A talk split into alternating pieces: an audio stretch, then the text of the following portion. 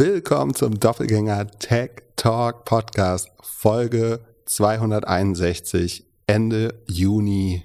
Wir machen das Sommerloch durch, haben ein paar Startup-Fragen, sprechen ein bisschen über Podcast und Generation Z. Pip war aktiv am Wochenende auf LinkedIn, habe ich mitbekommen. Und anfangen tun wir mit Hörerfragen. Falls ihr Fragen habt, könnt ihr uns gerne eine E-Mail schreiben an podcast.doppelgänger.io. Erste Frage. Bei meiner Arbeit habe ich ein Market Intelligence Produkt entwickelt und getestet. Jetzt möchte ich mich mit dieser Idee selbstständig machen. Dazu ein paar Fragen. Erstens. Ich habe nicht wirklich viel Geld und stecke noch in dem Job fest. Wie fange ich überhaupt mit der Gründung an? Also wenn man relativ überzeugt ist, dann sollte man trotzdem, sollte man anfangen, Geld von Investoren einzusammeln, um sich es leisten zu können, den Job zu kündigen und Vollzeit daran zu arbeiten. Der etwas sicherere Weg, äh, risikoaverse Weg wäre natürlich, das nebenbei äh, noch fortzuführen, äh, sozusagen nebenberuflich. Und äh, dann kann man den, den Punkt, wo man Gas gibt, nochmal bis nach hinten verschieben und etwas risikofreier rumspielen in der Zeit, würde ich sagen. Ja, zum Beispiel einen Deal mit dem Arbeitgeber machen, dass man nur noch zwei, drei Tage die Woche arbeitet und sie als erster Kunde das Produkt nehmen und abnehmen und dann noch einen zweiten, einen dritten Kunden vielleicht finden. Das wäre die Bootstrap-Variante. Hängt auch immer vom Arbeitgeber ab, ne? Also ob der, also wenn man weiß, so der wird da eher sagen, jetzt verbiete ich dir komplett, jegliche Nebentätigkeit, oder ich weise dich auf deinen Arbeitsvertrag hin, dann wäre es wahrscheinlich kompliziert. Wenn man glaubt, der ist prinzipiell offen für sowas, dann kann man da gut drüber reden. Frage Nummer zwei. Welche Wege gibt es, um potenzielle Investoren zu finden und anzusprechen? Wie berechnet man den Wert der Idee und wie viel benötigt man? Ähm, also aus allen drei, Spoiler, es gibt noch eine dritte Frage gleich. Aus allen drei Fragen dann spricht so ein bisschen, dann ist noch nicht unendlich viel Erfahrung äh, mit dem Venture-Ökosystem gibt. Ich glaube, dann ist es eventuell eine gute Idee, sich vielleicht jemanden zu suchen, der das schon mal durchgemacht hat. So als Mentor, Freund, einfach mal einmal die Woche abends ein Bier trinken gehen und sich erklären lassen, was die Schritte sind, was die Herausforderungen an den Schritten sind. Ähm, ich glaube, das alles sozusagen mit Try and Error rausfinden kann dazu führen, dass man ganz viele äh, unnötige Fehler macht. Man kann natürlich sich auch einfach belesen, viele Podcasts hören und so weiter. Das dauert aber einfach länger. Ich glaube, gut ist es so eine Art Mentor oder Ratgeber äh, zu haben. Die Gefahr ist natürlich auch, dass man da an die falsche Person redet. Also wenn die direkt 20 Prozent der Firma oder auch nur 5 oder 3 Prozent der Firma dafür haben will, dann ist es wahrscheinlich nicht die richtige Person. Wenn es jemand ist, der Geld investiert und bereit ist, dafür ab und an zur Verfügung stehen, ist, ist das vielleicht ein, besseres Konstrukt, oder wenn man einfach wirklich jemanden hat in der Branche, dem man vertraut. Ich glaube, das ist unersetzlich, wenn man wirklich von Null anfängt. Ähm, ansonsten die, die Wege, potenzielle Investoren zu finden. Es gibt inzwischen, äh, wenn man im Netz sucht, so Datenbanken. Also man fängt typischerweise mit sogenannten Angel-Investoren an, beziehungsweise die Stufe vor den Angel-Investoren und Investorinnen sind die sogenannten Friends, Fools and Families, äh, Family, also dass man aus eigenem Geld, dem Geld Freund oder Familie äh, das macht. Das zu verhindern oder den Schritt zu skippen kann natürlich schlau sein, wenn man, äh, wenn die eventuell sich nicht ganz über die Risiken klar sind. Also man sollte jetzt nicht Menschen aus dem eigenen Umkreis die Idee verkaufen, die nicht klar sind, dass sie höchstwahrscheinlich äh, ihr Geld dabei verlieren werden. Von daher ist vielleicht besser direkt, äh, zumal Angel-Investoren und Investoren natürlich auch ein, ein, gutes Korrektiv sein können um, oder ein guter Feedback-Mechanismus, um zu ähm, überlegen, sehen die auch Product Market Fit äh, in dem Bereich, äh, dass das Produkt am Markt ankommt? Glauben die, dass das ein gutes Pricing-Modell ist? Ähm, finden die die Go-to-Market-Strategie, also wie ich die ersten 100 Kunden finde, ähm, richtig? Da, da ist Feedback, glaube ich, viel wert. Das heißt, da mit Leuten zu sprechen, schadet erstmal nicht. Man muss nicht jeden, mit jedem gleich äh, unterzeichnen. Also viel Feedback einsammeln und eventuell so eine Art und einfach mit erfahrenen Gründern Gründerinnen äh, sprechen, sind, glaube ich, wichtig äh, fürs Fundraising. Der erste Schritt wäre normalerweise, wie gesagt, ähm, Angel-Investoren oder es gibt auch viele super Early-Stage-Funds inzwischen, die das erst wirklich das erste institutionelle oder das, sogar das erste Geld in der Company sein wollen. Mit denen, mit denen kann man natürlich auch sprechen. Wie gesagt, es gibt Datenbanken irgendwie bei Startup Insider, dann gibt's äh, äh, Add Value macht, glaube ich, sowas und tausend andere Listen von Angel-Investoren. Und die wiederum sollten dann natürlich einigermaßen zum Modell passen. Also vielleicht Leute, die in ähnliche Sachen investieren typischerweise oder aus der Industrie kommen, die vielleicht selber das früher ein Anwender des Produkts, sind Market, Market Intelligence ist vielleicht Leute, die aus Unternehmensberater, also ich verstehe unter Market Intelligence, dass es was ist, um entweder menschliche Profile oder äh, Marktgrößen oder sowas zu identifizieren. Dann ist vielleicht jemand aus der Unternehmensberatung spannend äh, als, als Mentor oder Angel Investor oder Investorin. Das wären so die Gedanken zu der zweiten Frage. Und die dritte Frage. Regularien und Datensicherheit machen mir Kopfschmerzen, vor allem bei einem B2B-Produkt. Gibt es da viel zu beachten? Wie kann ich sicherstellen, dass ich alle Vorschriften einhalte und die Daten meiner Kunden schütze? Ja, hundertprozentige Sicherheit gibt es da wahrscheinlich nicht, aber auch da gilt es, ähm, man sollte vor allen Dingen ähm, unnötige Fehler vermeiden. Und da glaube ich, also es gibt Beratung dafür, die sind für ein Startup in der Regel nicht erschwinglich.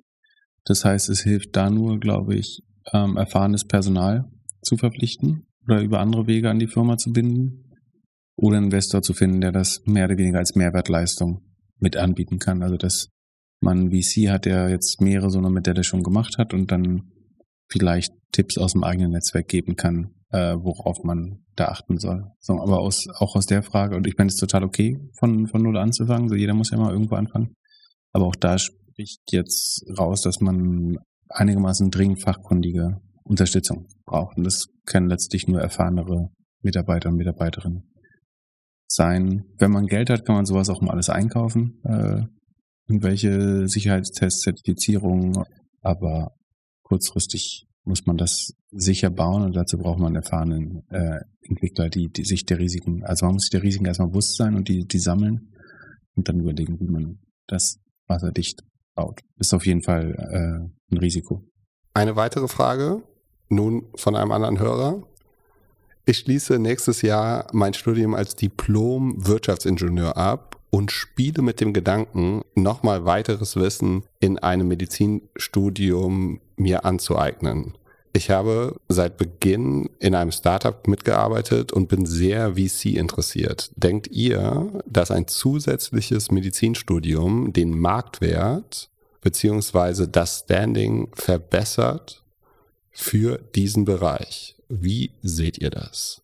Also ich fasse noch mal kurz zusammen. So Wirtschafts, Ingenieurwesen sind so acht Semester, Medizinstudium nochmal zwölf Semester. Wie würdest du es finden, wenn jemand zu dir kommt und sagt, so, ich habe jetzt zehn Jahre studiert, Wirtschaftsingenieur und Medizin, bitte gib mir einen Job in deinem VC-Fund? Mm, also er sagt, dass er nebenbei ja schon so ein bisschen in der VC-Branche gearbeitet hat.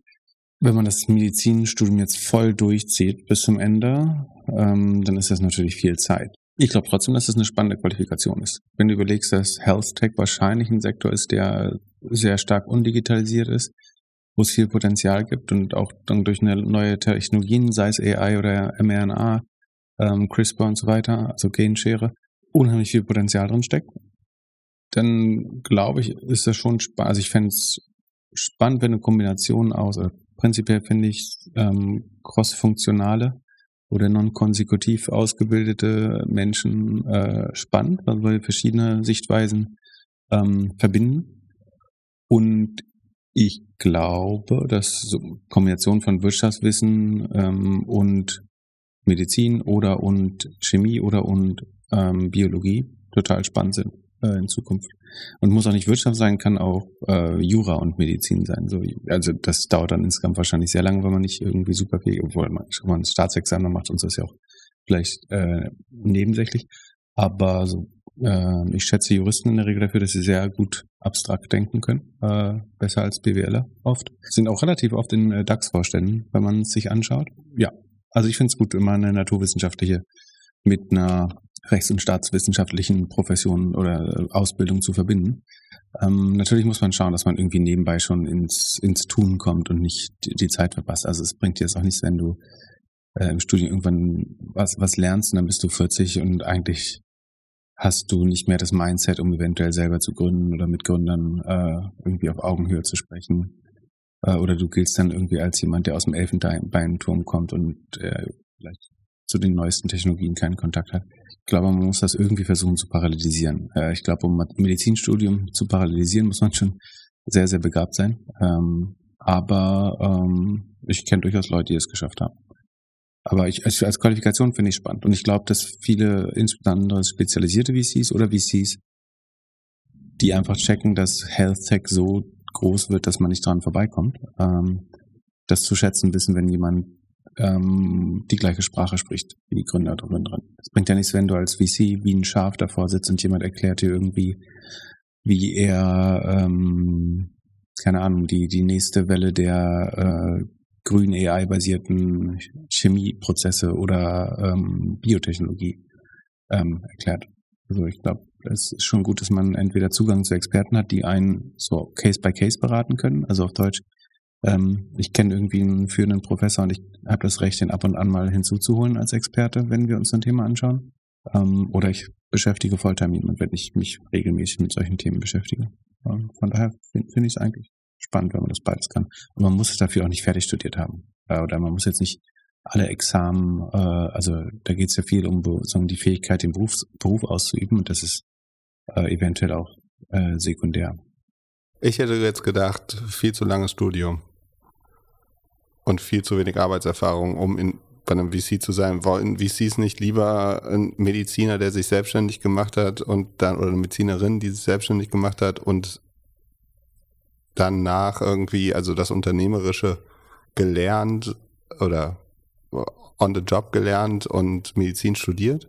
Da würde ich unterscheiden zwischen, wenn du, wenn wir über BWL reden, da glaube ich, da kann man viel im Leben lernen und viel schneller lernen auch. Und auch Teile skippen des Studiums, die weniger praxisrelevant sind. Ich glaube, um Medizin zu verstehen oder Biologie oder Chemie oder Biochemie oder Quantenphysik, ist es schon hilfreich, weite Teile des Studiums abgeschlossen zu haben. Ah, das kann man bestimmt irgendwie beschleunigen, wenn man sehr begabt ist. Aber ich würde nicht in dem Fall wahrscheinlich nicht sagen, so nach dem Bachelor kannst du das auch abbrechen und äh, on, the, on the job lernen. Gerade wenn es darum geht, die, die Themen gut zu verstehen und äh, auf Augenhöhe mit den Gründern und Gründerinnen zu sprechen, hilft es da schon, das zu machen. Was hat dich die letzten Tage auf LinkedIn getriggert? Getriggert klingt so, als wäre ich nur ein Animal meiner äh, Gefühle auf LinkedIn. Äh, so, so einfach ist dann ja doch nicht. Nee, aber was ganz gut in die Zeit passt und ins Sommerloch, äh, muss man sagen, ist, es, es gibt ja so ein bisschen die, äh, ich habe die letzte Sendung ja auch Snowflake genannt, aber aus anderen Gründen. Es gibt immer wieder so die aktuelle Debatte, was bildet sich die Generation Z denn eigentlich ein, sagen sie gelten als äh, irgendwie vermessen oder Entitlement, also Anspruchsdenken äh, wird ihnen unterstellt. Man hätte zu hohe Forderungen an Arbeitgeber und ähm, Jobumstände. Das wurde dann nochmal diese Woche von einer ähm, Unternehmen betagt. Also sie selber sagt, sie seit, seit vielen Monaten ist sie erfolgreiche Unternehmerin namens Sigrid Bauschert, die die Management Circle AG leitet die sich mit Weiterbildung beschäftigt. Hier ist auf das Thema nochmal eingestiegen und hat dabei, würde ich sagen, sämtliche Klischees geschafft, in eine A4-Seite zu bringen. Und vielleicht, damit man das gut nachvollziehen kann, würden wir das einmal verlesen lassen. Vielleicht? Genau, wir, wir arbeiten ja mit Gen Z zusammen. Gen Z ist von geboren von 1996 bis 2015.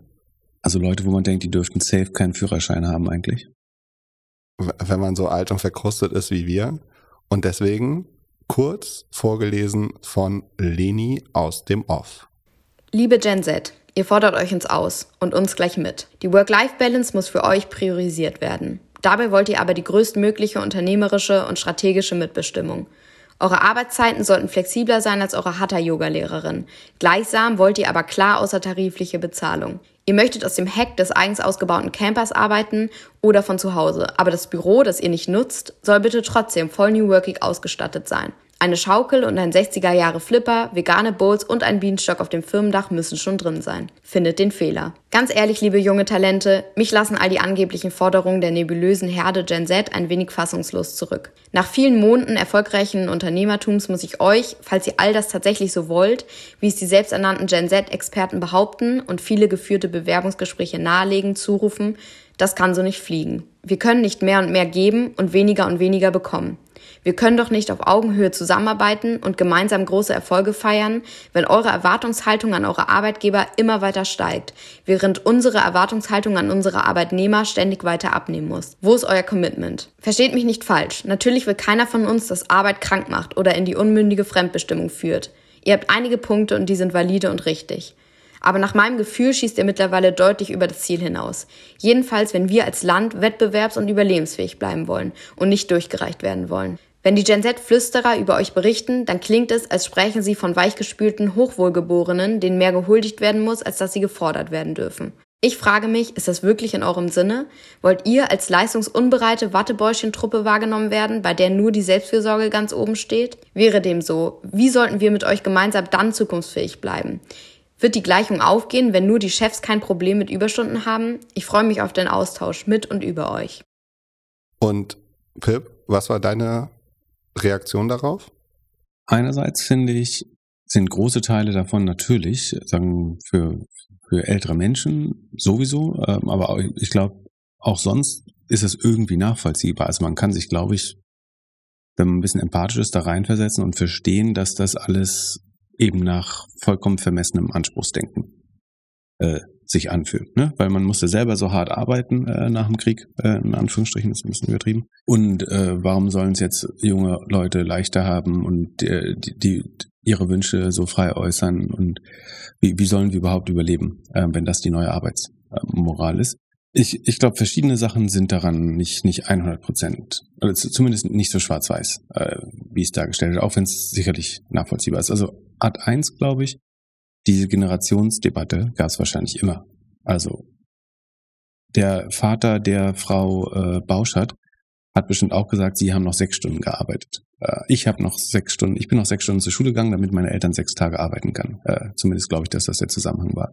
Ähm, und damals hat man sich bestimmt auch überlegt, was soll aus der Welt werden, wenn Leute jetzt nur noch fünf Tage arbeiten oder nur noch 40 Stunden die Woche oder wenn Leute dann freiwillig auf 36 oder 32 Stunden reduzieren. Das klang jedes Mal wie, als wäre das so der Untergang, äh, der spätrömische Dekadenz und der Untergang der Gesellschaft.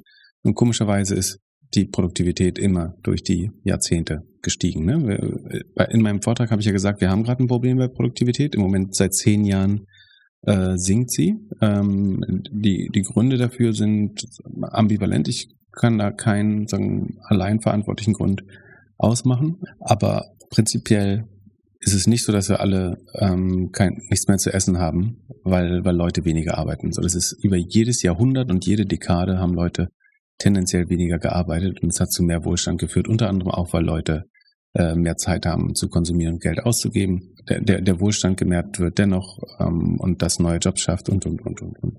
Äh, das ist die eine Sache. Dann glaube ich, ähm, ist es nicht schlau, wenn man Menschen so von Anfang an so, also alle Gen Z in eine, das ist der Grundfehler, schon alle Gen Z in eine Schublade zu stecken. Weil ich glaube, es ist, also jeder, der das, der hier nicht einfach nur polarisieren will, wird erkennen, dass es in der Gen, auch in der Gen Z unheimlich leistungsbereite und leistungsfähige Menschen gibt, die, äh, die mehr als 40 Stunden arbeiten wollen, die mehr geben wollen. Ja, das wollte ich nochmal unterstreichen. Also alle Gen Z, mit denen ich in den letzten Monaten, Jahren Kontakt hatte, bin ich sehr überrascht, wie tüchtig, wie schlau, wie hardworking die sind. Also, ob es jetzt Jan aus dem Office oder andere, viele Hörerinnen und Hörer, die wir in den letzten Jahren kennengelernt haben und jetzt sehen konnten, wie die Karriere machen und so, die sind alle, alle echt fleißig. Sie haben natürlich eine andere Definition von, äh, wann gehe ich ins Büro, so, und das wurde durch Corona halt nochmal bestärkt. Kann ich auch gut verstehen, wenn man irgendwie vor drei Jahren angefangen hat zu arbeiten, so, dann war das einfach eine andere Welt. Aber sie sind also in, in, in meiner Wahrnehmung alle wesentlich fleißiger, als es jetzt in den ein oder anderen Posts zu lesen war. Das Gegenteil ist natürlich auch nicht wahr, glaube ich. Also ich glaube dir, deine Wahrnehmung ist deine Wahrnehmung, die kann dir niemand nehmen. Äh, ich glaube dir, dass das wahr ist. Ähm, und ich sehe es in meinem Umkreis größtenteils auch so. Aber natürlich gibt es beide Extreme, aber die gab es auch vor 40 Jahren schon. Gab es Leute, die es lecker waren und mit der Stechuhr irgendwie aufhauen und es gibt Leute, die äh, immer länger äh, irgendwie mehr geben. Und ich glaube, dass das kein Generation äh, Ding ist. Und äh, dann Leute so, also A, diese alle in eine Gruppe zu packen und dann zu antagonisieren, indem man sagt, so, äh, die Arbeitszeiten sollen flexibler sein als die Hatha-Yoga-Lehrerin. Gut, so zur Verteidigung, ich, ähm, neige jetzt auch dazu, das Medium zu spielen und nicht das Thema äh, ab und an. Ob das auf LinkedIn so gut funktioniert, da bin ich mir gar nicht äh, sicher. Ich glaube, so auf Twitter oder Instagram kann man da ein bisschen überziehen. Auf LinkedIn, gut, kann jeder selbst wählen, was, der Stil ist. Äh, ich glaube, es ist nicht schlau, äh, die, die Leute so über einen Kamm zu scheren und dann noch mehr oder weniger zu verarschen oder zu stigmatisieren. Und dann, also der Absatz, nur weil der es so besonders gut aussagt, ne? Ihr möchtet aus dem Heck des eigenen ausgebauten Campers arbeiten oder von zu Hause, aber das Büro, das ihr nutzt, soll bitte trotzdem voll New Workig ausgestattet sein. Eine Schaukel und eine 60er-Jahre-Flipper, vegane Boots und Birkenstock auf dem Firmendach müssen schon drin sein. Das ist so eine vereinfachte Maximalforderung, die so niemand stellt, glaube ich. Also, das habe ich. Ich, ich glaube, es gibt Leute, denen ist Homeoffice total wichtig. Und es gibt Leute, denen ist Purpose total wichtig. Und es gibt Leute, denen ist ein schönes Office total wichtig oder nette Kollegen oder so. Aber sozusagen, dass Leute alles haben wollen und deswegen unrealistische Forderungen stellen würden, ich glaube, das ist einfach eine Unterstellung, die der, der jeglicher Basis entbehrt. So, das habe ich fast nie kennengelernt. Ich glaube, es gibt Leute, die einzelne Themen, wie zum Beispiel flexible äh, Arbeitszeiten oder Homeoffice oder eben Purpose extrem hoch bewerten, so hoch wie man es früher sicherlich nicht hätte machen können. Ähm, aber das sagen alles in einen Post zu machen, um es komplett absurd erscheinen zu lassen, äh, ist, glaube ich, rhetorisch dann äh, auch nicht ganz fair. Aber das, sagen wir mal, die Übertreibung dient der Verdeutlichung. Äh, so ist das hier sicherlich nicht gesagt. Und ähm, sie glaubt auf jeden Fall, das kann dann so nicht fliegen, so es fehlt an Commitment. Ähm, also man unterstellt dann automatisch auch, dass äh, es keinerlei Leistungsbereitschaft für den Arbeitgeber gilt, was glaube ich gar nicht der Fall ist. Das, weil wenn man zum Beispiel an einem Purpose wichtig ist, glaube ich, sind die Leute wahrscheinlich viel mehr motiviert, als wenn sie für irgendeinen Autobauer ähm, nochmal ein richtig geiles Diesel-SUV bauen oder was auch immer. Also ich glaube, dass die Leute, also die sind so motiviert, dass sie auf Gehalt verzichten, ganz klar. Ähm, oft um bei was mit dem Ziel zu arbeiten. Ähm, das ist bestimmt aus, aus der Sicht sehr ungewöhnlich, weil man das früher nicht gemacht hat. Aber dass man daraus schlussfolgert, dass es da um mangelnde Leistungsbereitschaft geht oder Commit, dass es an Commitment fehlt, ist, glaube ich, auch ein, ein falscher Schluss. Und dran, dann taggt sie ein paar Leute, äh, von denen ich nicht alle kenne, aber dabei ist zum Beispiel Nina Brockhaus, also erzkonservative Bildjournalistin, die mit ähnlichen äh, Thesen auf äh, LinkedIn unterwegs ist. Also sie scheint schon es scheint eine gewisse Berechnung hinter dem, hinter dem Post äh, Und der hat ja gut funktioniert. Ne? Der wurde irgendwie 34 Mal geteilt, hat 400 Kommentare. Ähm, sie hat schon erreicht, was sie wollte. Ne? Also Aufmerksamkeit mit dem Thema, womit man Leute besser nicht gegeneinander aufbringen kann, wahrscheinlich gerade, weil es der, der Kampf sozusagen angeblich zweier verschiedenen Arbeitsethiken ist. Und das ist aber falsch. Es ist einfach nur ein Generation, Generationskonflikt, den es wahrscheinlich immer gab. Und die, Grundaussage, die sie schuldig bleibt, ist ja, wo steht denn überhaupt geschrieben, dass das alles schlechter funktioniert? Also fangen wir mit Homeoffice an. Wo steht denn geschrieben, dass es produktiv ist, irgendwie bis zu einer ganzen Stunde oder mehr, zweimal am Tag, also zwei Stunden am Tag, äh, auf der Autobahn oder Stadtautobahn, Straße oder was weiß ich zu verbringen. Statt zu Hause vielleicht die Kinder in den äh, Kindergarten zu bringen, einen Kaffee zu trinken und entspannt aus, einigermaßen ausgeschlafen anfangen zu arbeiten dass das alte Modell sozusagen ins, dass man bis zu einer Stunde ins Office fährt äh, und schon, schon die ersten zwei äh, Cortisolausschüttungen äh, im Straßenverkehr des Tages hatte, dass das ein besseres Modell ist. Wo, wo steht es dann? Das ist doch überhaupt noch nicht bewiesen, äh, dass das schlau ist. So, ich will nicht sagen, dass das umgekehrt deswegen war, also das Homeoffice per se besser ist. Aber das jetzt schon zu verteufeln, dass das eine vollkommen überzogene Forderung ist, Homeoffice, lass Leute es da rausfinden. Ähm, warum nicht? Und was sie auch vergisst, ist, dass es, der Arbeitsmarkt ist halt ein Markt. Ne? Und Leute sind mal so lange marktgläubig, bis sie mal auf der Marktseite stehen, wo es nicht mehr Marktmacht gibt. Das war die letzten 80 Jahre natürlich immer die Arbeitgeberseite, ähm, die viel Marktmacht hatte, dadurch, dass es noch Arbeitslose gab. In den letzten 20 Jahren vielleicht nicht mehr so sehr sagen, aber bis vor Harz, würde ich sagen, war das sehr stark die, die Arbeitgeberseite, äh, die, die viel Macht hatte. Ähm, inzwischen hat jetzt sagen, die demografische, demografische Entwicklung und Wirtschaftswachstum insgesamt dazu geführt, dass Arbeitgeber vergleichsweise wenig Macht haben, sondern sich aktiv um Talent bemühen müssen. Ähm, und stattdessen pöbelt man die Leute an, sie sollen gefälligst arbeiten kommen, statt sozusagen am Markt teilzunehmen, indem man bessere Löhne, bessere Konditionen äh, und so weiter anbietet, mault man die Leute an und sagt, ähm, ihr seid alle faul, weil ihr bei mir nicht arbeiten wollt. Äh, bloß weil ich irgendwie 60er Jahre Ansichten in, in meiner Jobpolitik verkörper. Das alles noch nur so als Vorgeplänkel.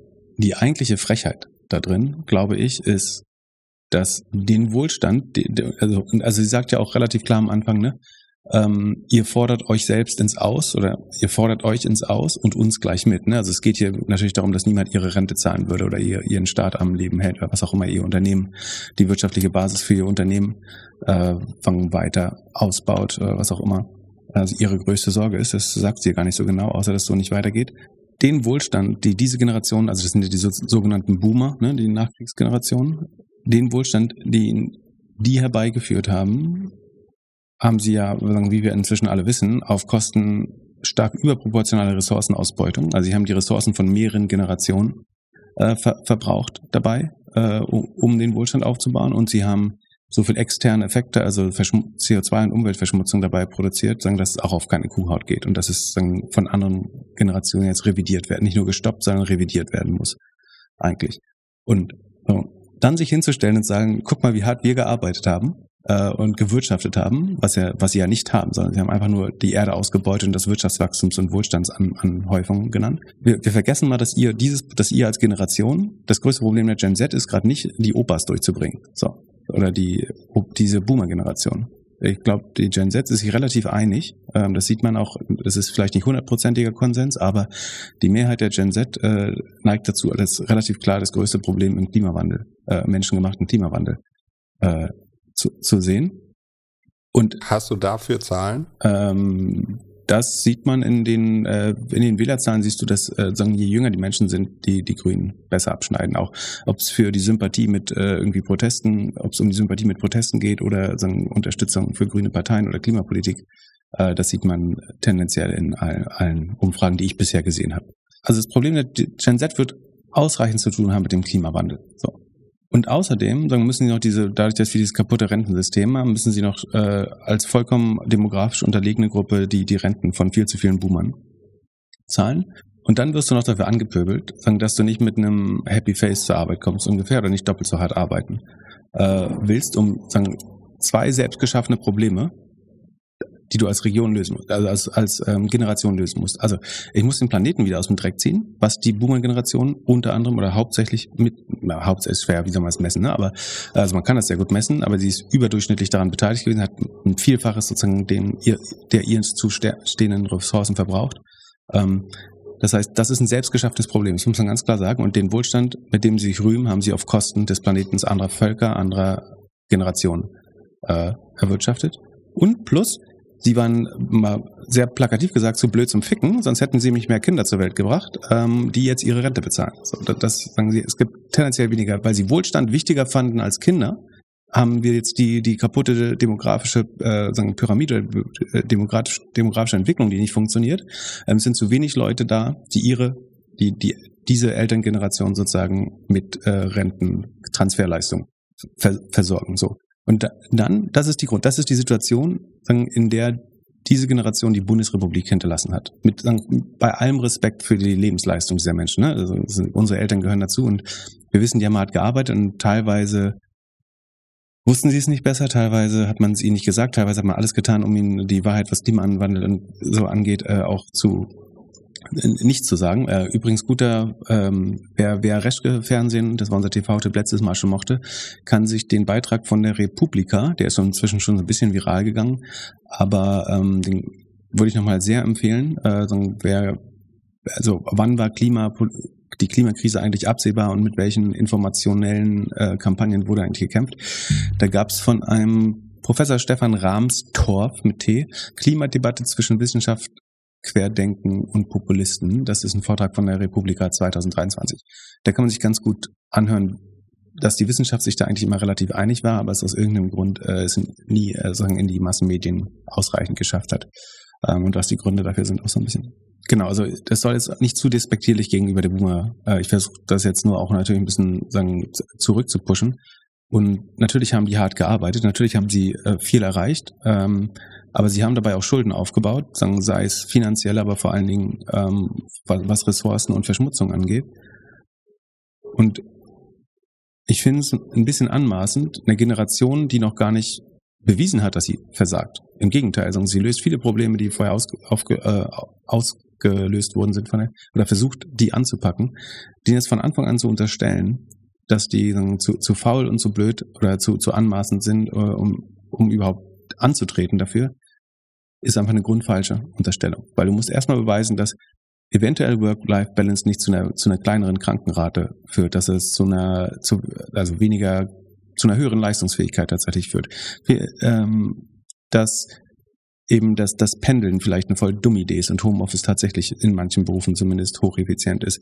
Dass es vielleicht nicht normal ist, dass jeder irgendwie anderthalb bis zwei Stunden Lunch-Meeting mit einem schönen Weinchen äh, im, im Maredo Steakhouse gegen, gegenüber macht.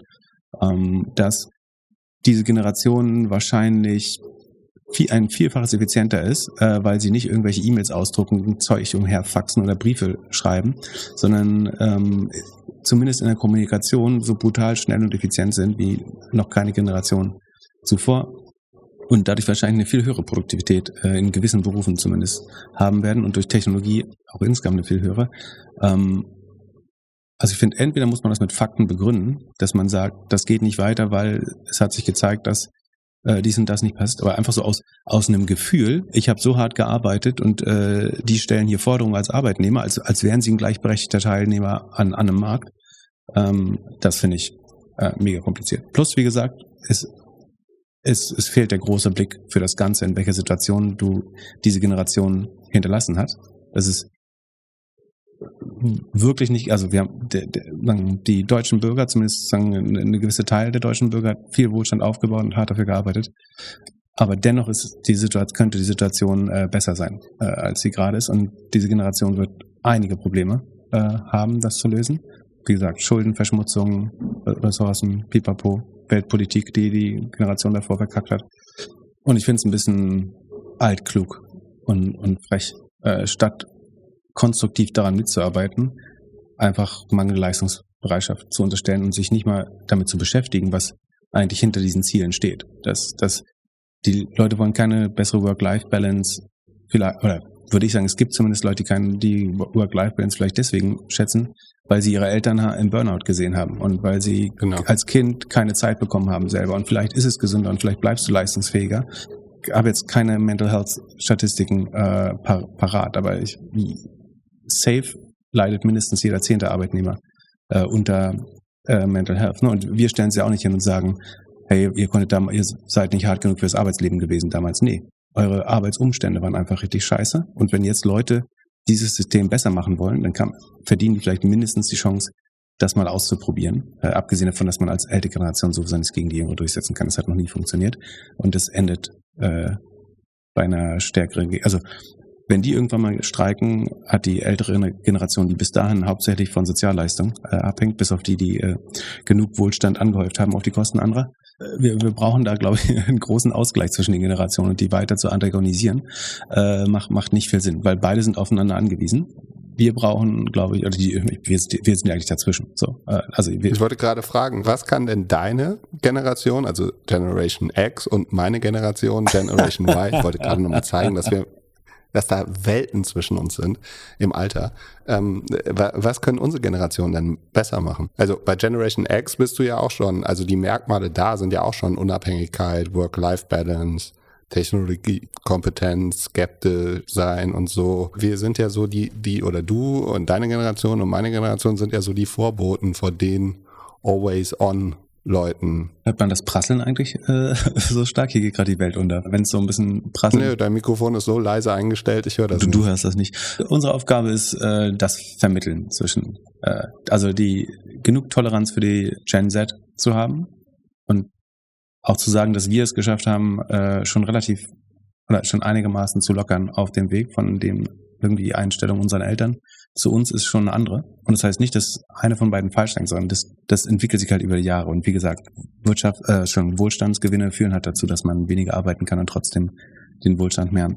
Also vermittlungswichtig, ich glaube, beide Seiten zu verstehen. Wie gesagt, ich finde es nachvollziehbar, als jemand, der äh, 45 Jahre äh, oder noch länger äh, gearbeitet hat ähm, und dachte, er tut dabei, er oder sie tun dabei äh, das Richtige äh, und nebenbei noch vielleicht Kinder großgezogen haben, dass sie das nicht alles 100% verstehen oder zumindest erstmal fraglich finden, gerade wenn sie wissen, dass ihre Rente eventuell davon abhängt, finde ich nachvollziehbar. Aber vielleicht müssen die Leute sprechen, müssen Daten austauschen, müssen auch sagen, dass es nicht um äh, irgendwie, ich will mir die Flasche Bier früher aufmachen äh, abends geht, sondern darum, gesund zu bleiben, Zeit mit den Kindern zu verbringen, ähm, Hobbys zu haben, sich zu regenerieren, auf äh, neue Ideen zu kommen, sich weiterzubilden. Äh, ich habe nicht das Gefühl, dass die, dass die Gen Y das alles versucht durchzusetzen, abgesehen davon, dass, hier alle möglichen Forderungen zusammengeschmissen werden, ähm, um sich früher vor die Playstation zu setzen. Äh, das gibt es vielleicht auch, aber das ist nicht das, was ich im Arbeitsleben äh, erlebe, ehrlich gesagt. Ja, meine schlechteste Zeit war das Leben eines Babyboomer-Traumjobs. Da habe ich mich auf jeden Fall am schlechtesten gefühlt. Und ich kann mich noch erinnern, als ich mal Consulting in NRW hatte und ich komplett schockiert war von der Tatsache, dass da alle mit dem Auto hinfahren aus den verschiedenen Umgebungen und dann erstmal zwischen 10 und 11 nur über Stau gesprochen wurde und was im Radio läuft und dann um 12 Uhr Mittag. Und also das war schon der, der krasseste Unterschied zu wahrscheinlich dem Ultra Homeoffice, Sport machen, danach eine Telco, äh, dann was runterarbeiten, dann vielleicht nochmal irgendwie mit dem Hund Gassi gehen und danach nochmal arbeiten. Also die Welten können schon krass auseinandergehen. Ja, das ist halt auch ein Unterschied. Ne? Also wenn du überlegst, in der alten Welt, das sind jetzt auch starke Stereotypen. Ne? Ich, ich weiß, die Dinge sind nicht schwarz-weiß, aber nur mal als Beispiel, in der alten Welt, wer hat denn da jemals selbst Engagement gezeigt und irgendwas selber gebaut. So ohne einen Führungskreis wurde gar nichts, kein Projekt gestartet. Die meisten wurden auch gar nicht gestartet, sondern äh, schnell beerdigt. Und ich glaube, die Gen Y ist viel mehr in der Lage, irgendwie kleine Projekte, seien es Hackathon oder auch Projekte, die man selber startet, die man entwickelt, die man selber verteidigt, durchboxt, äh, plausibilisiert, äh, autark zu, also autark, agil zu arbeiten, hocheffizient zu arbeiten, was Kommunikation angeht, viel engere Innovations- und Produktzyklen zu haben als damals. Ein neues Auto zu entwickeln dauert äh, irgendwie zwölf Jahre oder was dauert eine Autoplattform? So in der Zeit hat Elon Musk ganz Tesla fast gebaut. Ich finde es zu, zu, zu indifferenziert. Und ich glaube, dass die Generation viele Stärken hat auch und dass sie ähm, in gewissen Sachen hochproduktiv sind, die zukünftig wichtiger sind. Es würde nicht wichtig sein, ob wir besser Autos zusammenbauen können. So, das wären äh, ganz egal, ob also selbst wenn das noch in Deutschland passiert, dann werden es Roboter machen, größtenteils.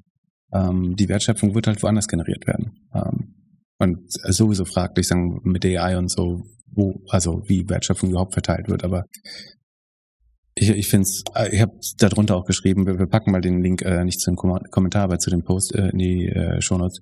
Das ist eigentlich auch die langweiligste Debatte der Welt, weil es ist einfach ein Kampf, den jede Elterngeneration gegen ihre Kinder äh, gekämpft hat. So am Anfang ging, also irgendwann ging es mal um den siebten Tag, ah, nee, das hat ja die Kirche gemacht, aber irgendwann ging es mal um den sechsten Tag der Woche, dann ging es um 40 Stunden, 42, 45, dann ging es irgendwie um Gleitzeit, was so ein, so ein Kampf, alles Sachen, die im Nachhinein ganz normal sind, die niemand hat jemals gefordert, die zurückzumachen. Also jeder, der sowas schreibt, wird in zehn Jahren darauf zurückgucken und nur selber denken, was für ein, was für ein Hornochse war ich, dass ich was verteidigt habe, was heute vollkommen normal ist. So. Und was natürlich auch richtig ist, ist, klar geht die Vier-Tage-Woche wahrscheinlich nicht in allen Berufen. So, wenn wir nicht mehr Einwanderung haben. Dann würden wir es in der, es in der Krankenpflege wohl nicht hinbekommen. Aber in anderen Berufen geht's aber und deswegen darf man es denen nicht untersagen. Also zumindest die Wahlfreiheit äh, soll, sollte schon geben. Und du musst auch erstmal beweisen, dass du in vier Tagen nicht eventuell doch das die, die ist sowieso, dass es auf die Anwesenheitszeit im Büro ankäme. Das ist schon so eine falsche Grundannahme. Output scheint nicht so wichtig zu sein. Ja, genau, aber das ist halt, das, das ist halt die veraltete Arbeits, das ist jetzt natürlich alles wieder unheimlich pauschal und so, aber ich fand nicht, dass die Leute, die am längsten im Büro waren, immer die besten waren. Also A, kannst du nicht dauerhaft äh, irgendwie mehr leisten, weil deine logischerweise Produktivität immer weiter sinkt äh, und du abnehmenden Grenznutzen hast, das ist vollkommen klar. Das kannst du vielleicht mal machen, irgendwie, äh, irgendwie bis ein 10, bis ein Product Launch durch ist oder so im Büro bleiben. Aber wenn du es dauerhaft machst, wirst du dadurch nicht besser und effektiver, äh, glaube ich. Und ich glaube, insbesondere die Leute, die Minderleistung verschleiern wollen, versuchen es durch mehr Anwesenheit zu verschleiern weil, und, und versuchen busy auszusehen, viele E-Mails zu schreiben, andere Leute bei der Arbeit zu stören fast, weil sie irgendwie nicht selbstständig gut arbeiten können. Warst du früher einer, der, der als erstes da war und als letztes gegangen ist? In den ganz frühen Tagen? Ich war nicht äh, als erster da, weil ich morgens äh, schon zu Hause, heute würde ich sagen gearbeitet, damals hätte ich es nicht so nennen dürfen quasi, aber äh, hatte. Aber ich, ich war oft äh, abends relativ lange da. Aber ich finde auch nicht, dass es darauf ankommt. Äh, das kommt natürlich auch wieder äh, auf, auf den Beruf an, aber wenn irgendwie jemand alle seine Ziele schafft, sehe ich keinen Grund, warum er irgendwie Freitag nicht eine halbe Stunde früher gehen kann. Oder äh, auch mal irgendwie an seinem Trainingstag oder seiner ihrem, keine Ahnung, Mädchenabend oder was auch immer, eine halbe Stunde früher gehen kann, einmal die Woche oder komplett albern. Ja, und wenn Flexibilität und irgendwie Freude da ist, dann wird man als Arbeitgeber auch immer mehr bekommen. Also dieses Commitment, zu, also diese, der Zusammenschluss zwischen Flexibilität und Commitment, den sehe ich auf jeden Fall. Der wird ja in dem Post, wird das ja gesagt, das funktioniert nicht. Das ist, glaube ich, dieses falsche Verständnis von Passion, dieses wortwörtliche. Also, du bist nicht committed, wenn du nicht körperlich leidest, so ungefähr. Ja. Nee, man kann auch das Beste tun, indem man auf sich, erst auf sich selber achtet, sich selber sagen, in einem arbeitsfähigen Stadium hält und dann einfach hocheffektiv arbeitet. So, das kann, ist genauso viel Commitment. So, ich muss nicht leiden irgendwie. Ich muss nicht irgendwie vor meinem Chef am Telefon sagen, nee, heute kann ich leider nicht zum Skatabend kommen, so damit der weiß, ich erbringe jetzt große Opfer. Es ist viel wichtiger, dass ich morgen wieder da bin, erholt bin und kreativ leistungsfähig und gesund bin. Meine Erfahrung ist, die, die schlechtesten Leute sind, die wirklich laut sagen, auf was sie alles verzichten, nur weil sie diesen Job so toll finden und was weiß ich. Da, das ist nicht, was du brauchst. Und das sind die nicht, nicht die besten Mitarbeiter. Sondern die, die, die Besten lieben ihren Job und bleiben nonchalant lange, wenn es Spaß macht, mal. Oder arbeiten tief in das rein und dann gehen sie auch mal kürzer. Und du weißt aber, so roundabout wird es immer stimmen jede Woche. Ja, und vielleicht kommt die beste Idee, wenn sie gerade am Joggen sind. Ja, eben. Nicht ja. während der Arbeitszeit. Ich, mein, so. ich kenne auch nicht viele Leute, die gesagt haben, ich habe eine staune geile Idee gehabt. So. Ja, oder in einem Meeting mit zehn Leuten. Zum Schluss, ich stimme dir bei den meisten Sachen ein. Die einzige Sache, Boomer haben die Welt zerstört, glaube ich, stimmt nicht so ganz. Auch unsere Generation ja. sind da auf jeden Fall schuldig. 100 Prozent. So, das mhm. muss man auch mal. Es ist so sehr einfach gesagt, so wir sind in der Mitte und äh, die Alten haben es kaputt gemacht und die Jungen müssen es jetzt retten. Äh, wir und vor allem alle, die hier zuhören, können wahrscheinlich auch ein bisschen mehr machen. 100 Prozent. Also die Gen X, ja, Gen X und oder wie heißt das? Ja. ja, du bist Gen ja, X, X äh, 65 bis 80. Äh, ich bin Gen Y, 81 bis 95. Und dann kommt Z von 96 bis 2015. Und weißt du, wie die nächste Generation äh, heißt? Alpha. Das wären die Alpha-Tiere. 100 Die werden, die werden richtig abliefern dann. Nee, du hast vollkommen recht. Natürlich, unsere Generation äh, genauso. Auch wir haben zu viele Ressourcen verbraucht. Äh, wir wussten noch besser, wie es aussieht und haben zu wenig gemacht, relativ gesehen ähm, bin ich bei dir. Ich will das überhaupt, äh, wie gesagt, die ganze Polarisierung macht überhaupt keinen Sinn, weil am Ende ist ein Problem, zumindest das hat sie verstanden, ja, ähm, das ein Problem ist, was wir alle zusammen haben. Wir als, ich sehe mich irgendwie noch als jüngeren Menschen, aber wie auch immer sagen, die, die Ich würde dich als Gen Z einschätzen mittlerweile. Vom Gedanken gut. Du bist äh, so jung im Kopf. Steht wieder irgendwie was an. Also sagen, die, die Gen Z wird darauf angewiesen sein, dass die, äh, die Boomer-Generation, die in der absoluten Mehrheit äh, ist, sagen, was Wählerstimmen angeht, schlaue Entscheidungen für sie mittrifft ähm, oder sie wird sie durch Proteste verteidigen äh, müssen. Und die, die Boomer-Generation ist darauf angewiesen, dass die Gen Z weiter die Produktivität steigert. Ähm, nur vielleicht nicht nach so, wie die Boomer-Generation es für richtig hält, sondern so, wie sie es für richtig halten.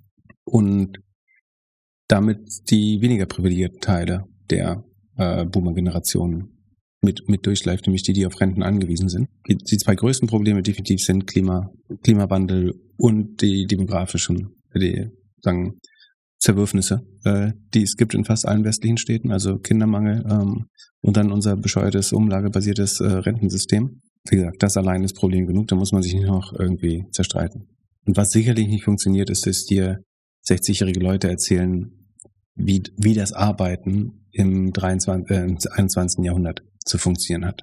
Ich, ich überlege, wie man es gut, ähm, also die Frage ist ja, wie könnte man das gut objektivieren? Ich, ich glaube, es gibt unheimlich wertvolles Wissen und Tatkraft äh, in, in den äh, älteren Generationen noch. Ähm, und dass, dass wir auch das brauchen, das ist ein anderes Thema, ne? Also die Generation, die angeblich so leistungsbereit ist, will ja auch immer früher, früher Rente machen. Guck mal, wie die Franzosen auf der Straße stehen, damit sie mit 63 in die Rente können. Und äh, auch bei uns kenne ich viele Leute und ich gönne das jedem äh, von Herzen, dass er irgendwie, wenn er einen Job hat, den er nicht liebt, äh, früher in Rente geht. Und auch da gibt es viele, die gerne länger arbeiten wollen. Äh, ne? Es gibt in jeder Generation beides. Man könnte auch sagen so, hey, ihr habt dieses Problem geschaffen, ihr hättet mehr Kinder machen können, jetzt müsst ihr halt länger arbeiten, das ist euer Problem. Warum, warum sollen wir jetzt mehr, mehr Geld äh, an, in, in die Renten und Verteilkassen geben? Äh, weil ihr zu blöd wart, die Bevölkerungspyramide zu managen. Ja, ich denke die ganze Zeit wieder an eine Sache. für die ich auf jeden Fall schon mal Feedback bekommen habe, dass vielleicht Leute Ü60 nicht mehr wählen sollten, damit die Pyramide mehr im Eingleich ist. Ja, das ist äh, als Demokrat natürlich kompliziert. Also ich verstehe die Logik dahinter und ich finde, find, sie hat einen gewissen Charme, aber es ist natürlich auch problematisch. Ich glaube, was, was fair wäre, ist, wenn man sagen, ein ab, abnehmendes Recht hatte, was sozusagen mit der mit der Erwartung, wie lange du noch auf dem Planeten oder unter deinen eigenen äh, Entscheidungen leidest, mehr oder weniger, äh, einhergeht. Und vor allem müssten Kinder dann früher stimmen bekommen. Das aus dem Apple Health Data kommt raus, wie lange du noch lebst und darauf wird dann berechnet, wie, wie weit, äh, wie viel deine Wahlstimme zählt. Naja, im Moment kann ein 86-Jähriger, der eventuell morgen ins Gras beißt, äh, die Politik genauso bestimmen wie, äh, die kann sie mehr bestimmen als ein 16-Jähriger oder ein 17-Jähriger, der die nächsten vier Jahre darunter leiden kann, obwohl er drei der Jahre äh, wahlberechtigt wäre. Einfach nur, weil es keine Bundestagswahl in den drei Jahren gibt, kann, kann der noch nicht an der äh, Politikgestaltung teilnehmen. Ähm, und jemand anderes, der es eventuell alles nicht mehr erleben muss, äh, kriegt die volle Stimme. Das ist, glaube ich, kein, kein perfektes System. Ich weiß nicht, ob ist schwer ein besseres zu finden, aber ganz einfach ist nicht. Ich weiß aber wie, also falls die Boomers hinbekommen, Apple Reviews zu, begehen, zu bedienen, äh, was ein paar zu schaffen scheinen, äh, nach, das merkt man so ein bisschen nach den letzten Sendungen wieder, ähm, kann ich mir schon vorstellen, wie die Reviews äh, äh, aussehen äh, nach dieser Sendung. Klein, kleines Zitat von äh, Dr. Med S. Ich lese, verlese mal nicht den Namen, weil wir ähm, ja nicht auf kleinere treten. Aber ähm, Überschrift Schwätzer, Schwätzer und typisch jung reich gewordene Egoman. Egoman ist das, was uns viele vor, äh, vorwerfen natürlich. Ähm, also alle, die nicht gerade, dass wir zu so sozialistisch sind, äh, vorwerfen, werfen uns vor, dass wir Egoman sind. Meinung und Stimmungsmacher, ob man das braucht, Linksradikale werden sogar noch verteidigt. Schöne Grüße in die Schweiz. Bin gespannt, wie es nächste Jahr, nächste Woche aussieht. Ja, also von jung reich habe ich nichts mitbekommen. Ja, also ich habe 20 Jahre gearbeitet und naja, wie auch immer. Ich, ich, ich glaube, die Grundannahme ist, dass bloß weil jemand Wünsche äußert, dass das schon, also das sozusagen die, das Duckenmäusertum die höchste Arbeitnehmerpflicht ist. Das ist die Grundannahme, die ich schon mal total problematisch finde, sozusagen. Wer überhaupt Ansprüche stellt, äh, der kann nicht arbeitsfähig sein.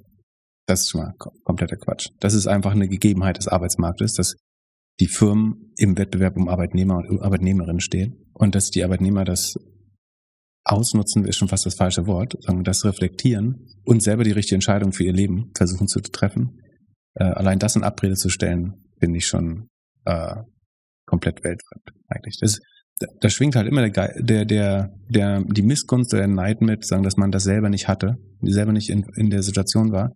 Du hast irgendwie 40 Jahre lang gearbeitet äh, für ein Unternehmen, was irgendwie ähm, auch nur eine halbe Million im Jahr abschmeißt ähm, und nicht wächst. Klingt nach Frust, finde ich. Lass uns über Podcast sprechen. Gibt ein bisschen News, schon fast Old News.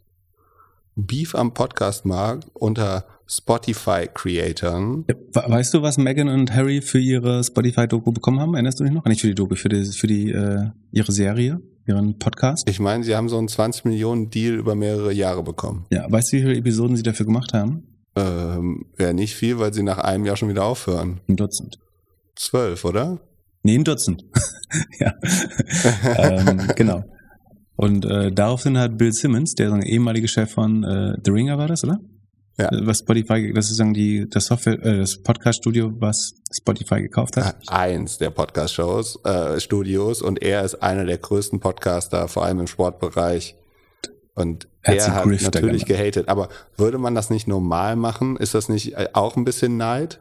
Was die deutsche Übersetzung von Grifter, äh, Leute, die so opportunistische Geschäftemacher, würde ich ich gucke jetzt, was die Übersetzung von Grifter ist. Am Ende ist es Angebot und Nachfrage. Ich meine, Spotify hat unheimlich viele Deals gemacht. Kleinkriminelle. Der ein oder andere hat einfach nicht so gut funktioniert. Ja, so Kleinkriminelle mehr oder weniger. Ja, ich, ich finde es ein bisschen Neid, weil er hat halt jahrelang gearbeitet als einer der besten Podcaster und hat dann sein komplettes Studio verkauft. Und dann sieht er halt auf der anderen Seite, dass Personen, die noch nie einen Podcast wirklich gemacht haben, dann auf einmal einen 20 Millionen Deal bekommen, weil sie halt sehr viel äh, in den Medien sind. So, dass da ein gewisser Neidfaktor ist, kann ich schon verstehen. Ja, Bill Simmons hat 200 Millionen für The Ringer bekommen. Aber er hat auch ein bisschen mehr gemacht als für Podcast, muss man dazu sagen. Er hat auf jeden Fall weniger pro Folge bekommen. Äh, das stimmt wohl, ja, das stimmt wohl. Und ich habe einmal kurz in den Podcast reingehört, ähm, den Megan da gemacht hat. Der war schon ultra krass produziert und sie hat halt die ganzen Promis bekommen. Also zu dem Zeitpunkt war das wahrscheinlich die richtige Strategie.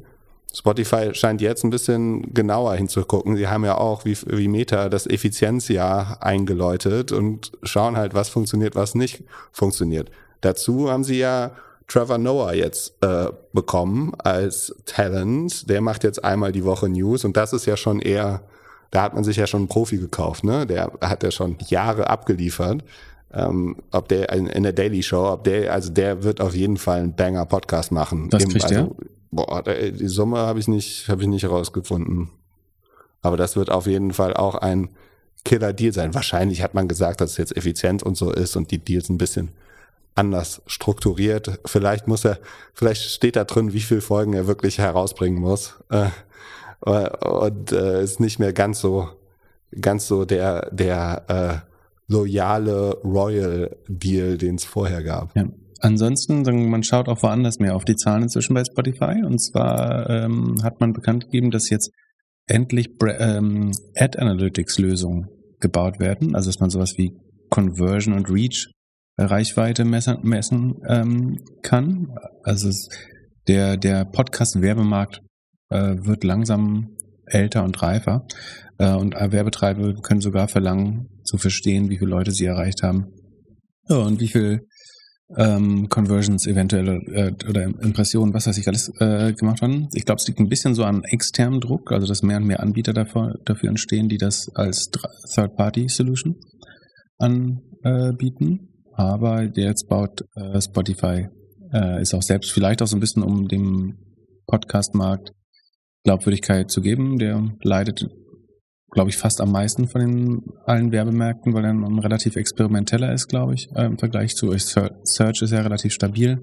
Social Media, je nachdem, auf welches Netzwerk du schaust, aber tendenziell stabil bis rückläufig, die jüngeren Netzwerke stark wachsend. Aber ähm, Podcast scheint durch die Bank ja eher äh, rezessiv zu sein. Oder wie siehst du das als Werbe, Podcast-Werbemarktexperte? Ja, so groß fand ich die News jetzt nicht. Also äh, Spotify hat die News rausgebracht mit, es gibt jetzt Spotify Ad Analytics, aber eigentlich haben sie äh, Podsites gekauft letztes Jahr und haben das so ein bisschen gerebrandet oder Post-Merger Integration gemacht. Was sie halt sich jetzt bauen, ist so ein bisschen das trojanische Pferd für alles, was sie nicht selbst hosten. Also wenn wir uns da als Podcaster anmelden, dann sollen wir da unseren Feed von Apple einpflegen und so und am liebsten irgendwie da noch irgendwie eine API und ein Cookie und was auch immer. So, und dann haben sie auf einmal alle Daten und das kann dann mit den Advertisern und so geteilt werden. Frage. Kann sich Spotify das überhaupt leisten, Werbung so transparent zu machen? Oder werden da nicht viele Advertiser aufwachen und sagen, Nanu?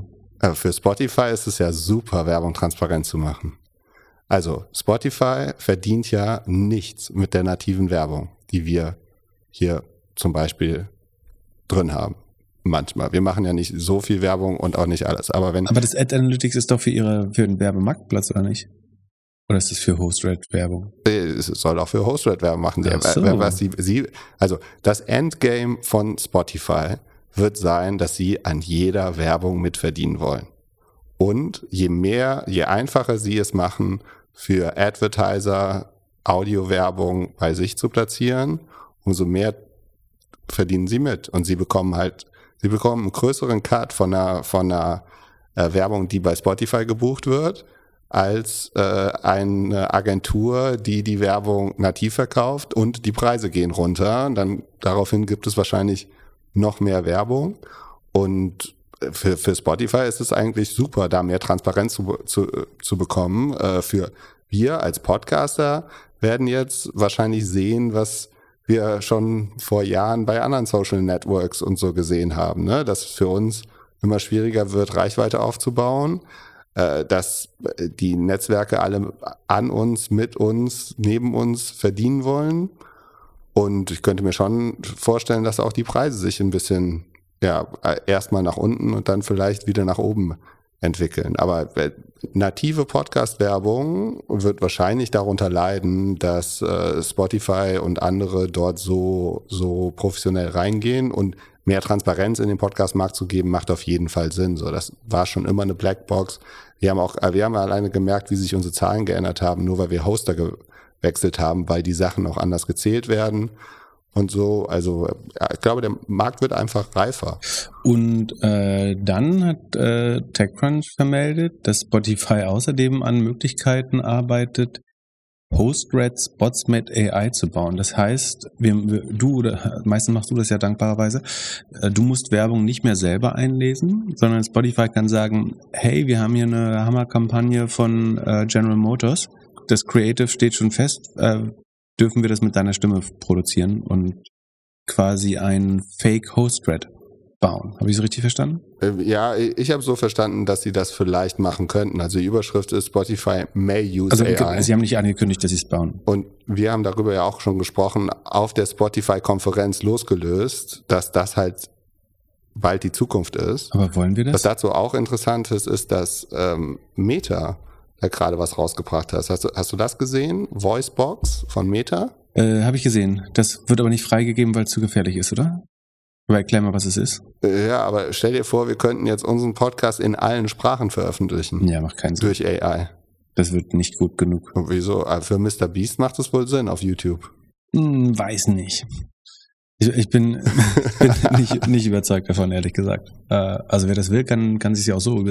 Ja, aber haben Sie nicht gesagt, dass Sie das nicht rausgeben wollen, äh, weil es zu gefährlich ist, weil du auch Stimmen nach? Ja, es, es gibt auf jeden Fall so ein Disclaimer. Ja, das, wird, das wird helfen. Ja, sie zeigen, dass sie halt jetzt mit AI arbeiten. Ich glaube, das ist die große Message auf jeden Fall für die Märkte, dass äh, es nicht nur Meta gibt und Metaverse, sondern dass es auch AI und Cage-Fights gibt. Also es ist noch nicht klar, ob Spotify das bauen wird äh, oder nicht, aber die, die Möglichkeit schaffen sie gerade, wenn ich es richtig verstanden habe.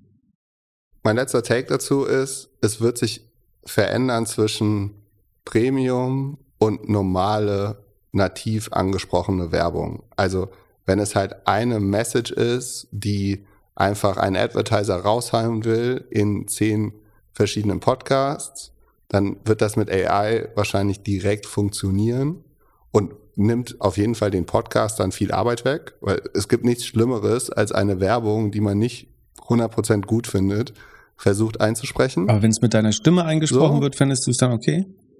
Ich finde es nicht okay, aber es würde auf jeden Fall Arbeit nehmen. Okay, dein Problem ist nicht die Glaubwürdigkeit, sondern die Arbeit. Ich, ich würde es andersrum sehen. Ich finde, äh, der Fakt, dass mit meiner Stimme was eingesprochen wird, äh, viel, viel schlimmer als, also ich hätte lieber die Kontrolle und würde die Arbeit nehmen dafür, äh, als dass, wie gesagt, irgendein Claim, den jemand anders witzig findet, äh, mit meiner Stimme eingesprochen wird. Ja, was? aber man kann ja immer noch drüber schauen. Also im besten Fall siehst du die Werbung von einem Ketchup-Anbieter und sagst, die würde ich ungerne machen und danach siehst du die Werbung von einem äh, Computerhersteller und würdest sagen, okay. Und dann hättest du lieber, dass eine Werbeagentur kaputt. dir Worte in den Mund legt, als dass du. Ne, das machen ja schlechte Agenturen sowieso.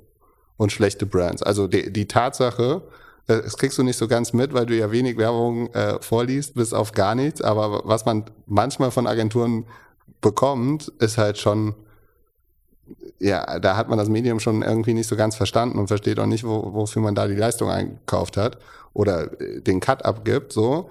Ähm, äh, es gibt halt einfach schlechte Podcast-Werbung und die würde ich lieber von einem Computer einsprechen lassen, als sie selbst einzusprechen, wenn ich d'accord bin, dass sie über unseren Kanal geht. Aber auch das wird sich verändern, weil Spotify ja nicht die Zielgruppen, also Spotify guckt sich ja an, was der Nutzer so hört über alles und wie er so agiert. Und deswegen ist die Verbindung zwischen wie Podcaster ihre Werbung verkaufen und wie Spotify die Werbung verkauft eine andere. Ich kann gerne auch Werbung einlesen, wenn du möchtest, ähm, aber dann musst du entweder Content mitbringen oder äh, lernen, Fragen vorzulesen, äh, weil, weil, sonst wird es irgendwann schwer mit dem Beitrag.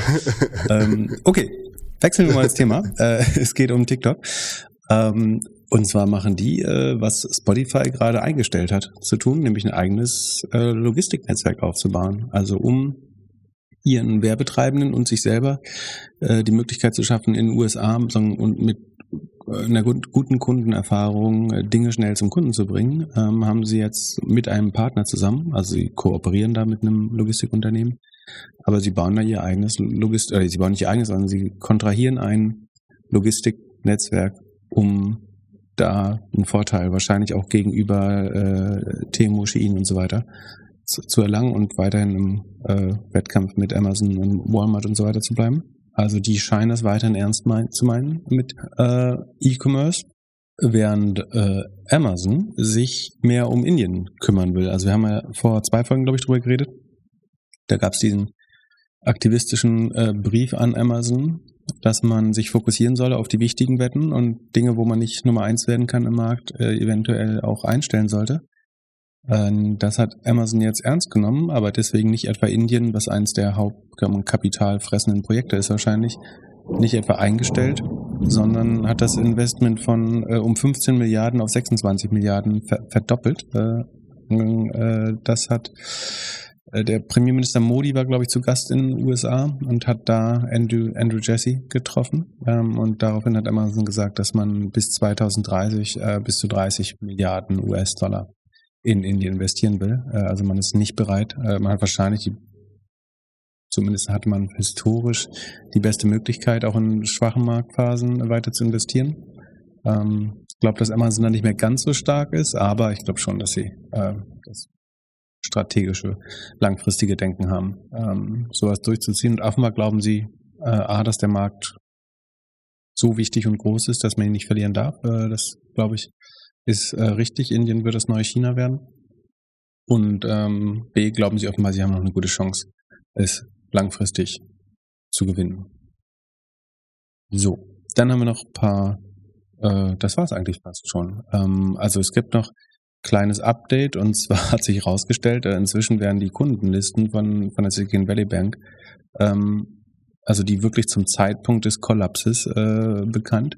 Und stellt sich raus, Sequoia, also einer der größten Venture Funds, hatte tatsächlich eine Milliarde in uninsured Deposits da, also eine Milliarde flüssige Einlagen äh, ohne Versicherungen hatte allein Sequoia da, was ein bisschen erklärt, warum die VCs äh, so aufgeregt waren, äh, das Ding zu, zu, zu retten. Ja, wahrscheinlich. Und äh, Sequoia auch, glaube ich, federführend war dabei, äh, so, so eine Art Commitment Statement zu, zu publizieren, dass sie noch 100% in die Bank glauben und sofort wieder ihr Geld un, unversichert dahin äh, tun würden, wenn, wenn man ja ihre Bank äh, äh, aus dem Dreck zieht. Wie auch immer, äh, das nur dazu und dann die Content-Empfehlung mit äh, Stefan Rahmsdorf, haben wir schon gesagt, Republika 23, ähm, Klimadebatte zwischen Wissenschaftsquerdenken und Populisten, ähm, sehr zu empfehlen. Und äh, weitere Content-Empfehlungen ist, äh, also man muss das Internet gemieden haben diese Woche, um es nicht auch so mitbekommen zu haben. Aber achso, wir nehmen übrigens am Mittwochabend auf, also falls morgen wieder irgendwas passiert, äh, irgendein äh, Söldner Rogue geht äh, oder so, dann haben wir das nicht mitbekommen, weil wir am Mittwoch, Montagabend aufgenommen haben. Ähm, wer schlecht, genau, Montagabend, wer schlechte Takes äh, zu Russland haben will, kann sich äh, wie immer den All-In-Pod äh, anhören. Und äh, wer spannendes Storytelling zur Geschichte von den Samba-Brüdern und Rocket Internet hören will, dem sei der Rabbit Hole Podcast von äh, OMR ähm, empfohlen. Ich habe die ersten zwei Folgen schon durchgehört, die sind draußen. Da geht es um die frühe Geschichte, also einmal den Jamba-Frosch und äh, das erste Venture, Alando, den eBay-Clone, den die Samba gebaut haben. Ähm, ich finde es nicht, ähm, nicht so hochwertig produziert wie Cash Burners, ähm, im Sinne von, also rein multimedial oder medial, also dann ist erzählt hauptsächlich äh, Florian Rinke, ähm, der für OMR sonst auch schreibt. Ähm, das macht er gut. Äh, es kommen hier und da Originalstimmen ähm, zu und auch so alte, alte TV-Ausschnitte oder Radiobeiträge ähm, kommen, kommen dazu. Es ist nicht ganz so dynamisch wie Cashburners, finde ich. Ähm, dafür sagen, ist es, hat es eine schöne, angenehme Neutralität, äh, spannende Fakten.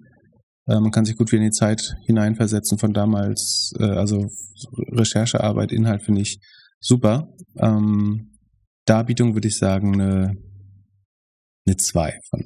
Also auf Schulnoten 2. Wenn Cashburners eine 1 minus war äh, bei Darbietung. Ähm, inhaltlich halt einfach ein bisschen äh, tendenziöser, aber das, daraus wird ja auch kein Hehl gemacht, von daher ist es nicht wild. Ähm, aber die ersten zwei waren spannend. Ich werde die weiteren auf, je, auf, weiteren auf jeden Fall äh, hören, so wer das nicht live miterlebt hat oder in Nostalgie äh, schwelgen möchte, ähm, der, der kann sich das da anhören. Äh, so, so weit fängt es äh, sehr, sehr spannend an. Bist du auch drin zu hören? Äh, das weiß ich noch nicht. Äh, ich habe dafür ein Interview gegeben. Ähm, ich nehme an, dass ich in irgendeiner der nächsten Folgen vielleicht kurz was äh, erzähle. Ich weiß nicht mehr, was ich gesagt habe damals, ehrlich gesagt. ähm, aber ich werde wie immer persönlich neutral darüber berichtet haben. Wie gesagt, wer Langeweile hat, kann sich gern das anschauen. Ähm, und ansonsten sehen wir uns am Wochenende, hören wir uns wieder. Dann ist der Monat vorüber und es geht bald wieder los in die nächste Earnings-Saison. Ihr dürft weiterhin äh, Hörer und Hörerinnenfragen stellen. Äh, ihr dürft euch von Enkeln erklären lassen, wie man Hass-Reviews auf Apple, wie heißt das? Music schreibt oder Podcast oder wo das ist da. Weiß ich auch gar nicht. Ähm, würde ich selber auch nicht hinbekommen. Ihr dürft auch gute Reviews schreiben, wenn ihr findet, dass wir äh, uns ganz gut durchs Sommerloch hangeln. Ja, falls ihr bis hierhin gehört habt, teilt die Folge gerne an Freunde, Freundinnen und bis Samstag. Peace. Ciao, ciao. So, Jan, und jetzt machst du hier einfach zehn Sekunden leer, damit die Leute sich nicht erschrecken, wenn jetzt die Werbung kommt.